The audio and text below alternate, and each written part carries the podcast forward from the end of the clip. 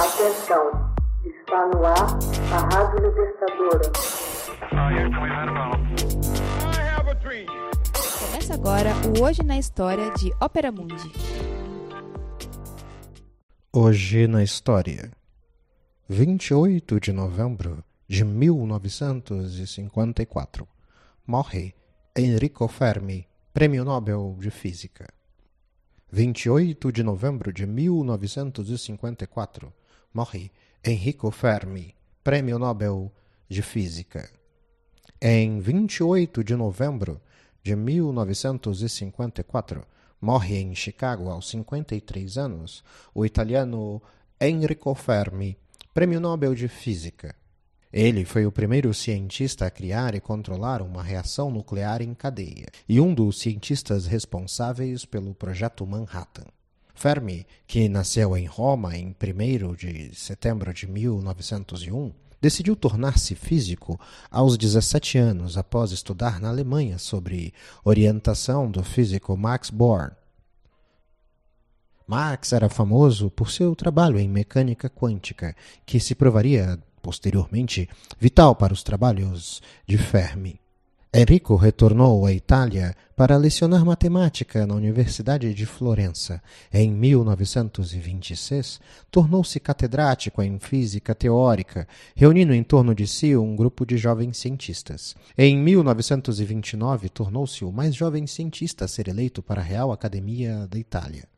Mais tarde, deixou a física teórica para se dedicar à física aplicada.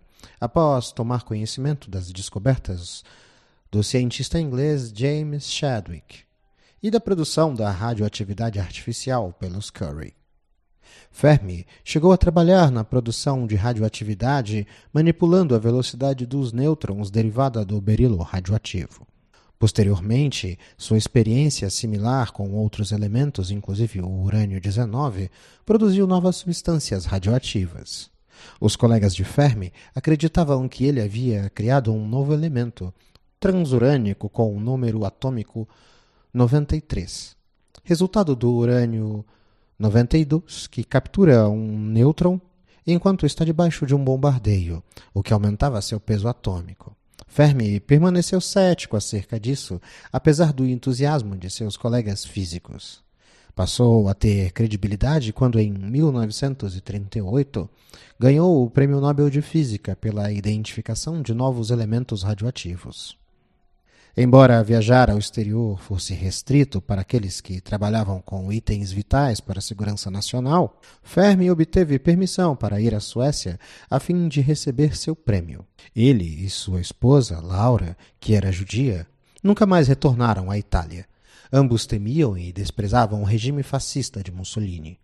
Fermi mudou-se então para Nova York, passando a trabalhar na Universidade de Columbia, onde recriou muitas de suas experiências com Niels Bohr.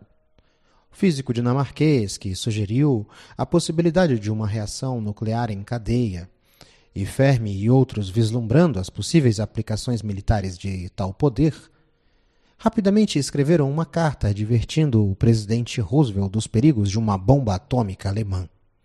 A carta foi assinada e entregue ao presidente por ninguém menos que Albert Einstein em 11 de outubro de 1939. O projeto Manhattan, programa estadunidense para criar sua própria bomba atômica, foi o resultado. Coube a Fermi produzir a primeira reação nuclear em cadeia, sem a qual a bomba não seria possível. Criou um laboratório temporário, completado com a sua própria pilha atômica, numa quadra de squash no interior de Stagg Field, na Universidade de Chicago. Foi lá que Fermi, com a assistência de outros físicos, produziu a primeira reação nuclear em cadeia controlada. Isso em 2 de dezembro de 1942. Nascia então a era nuclear. O navegador italiano acaba de desembarcar no Novo Mundo, essa foi a mensagem em código que os cientistas enviaram ao encantado presidente Roosevelt.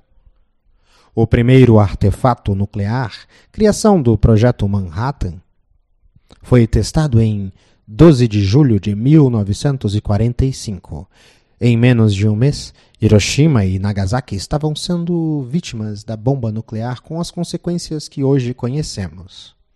Após a guerra, Fermi, já então um cidadão estadunidense, tornou-se professor emérito de estudos nucleares da Universidade de Chicago e consultor para a criação do primeiro grande acelerador de partículas. Entre outras honrarias dedicadas a Fermi, o elemento atômico número 100 chama-se Fermium em sua homenagem. O prêmio Enrico Fermi, um dos mais antigos e prestigiosos prêmios em ciência e tecnologia oferecido pelo governo de Washington, foi criado em sua homenagem. Hoje na história. Texto original José. Narração José Igor. Edição Laila Manuelle. Você já fez uma assinatura solidária de Opera Mundi? Com 70 centavos por dia, você ajuda a imprensa independente e combativa. Acesse www.operamundi.com.br/apoio.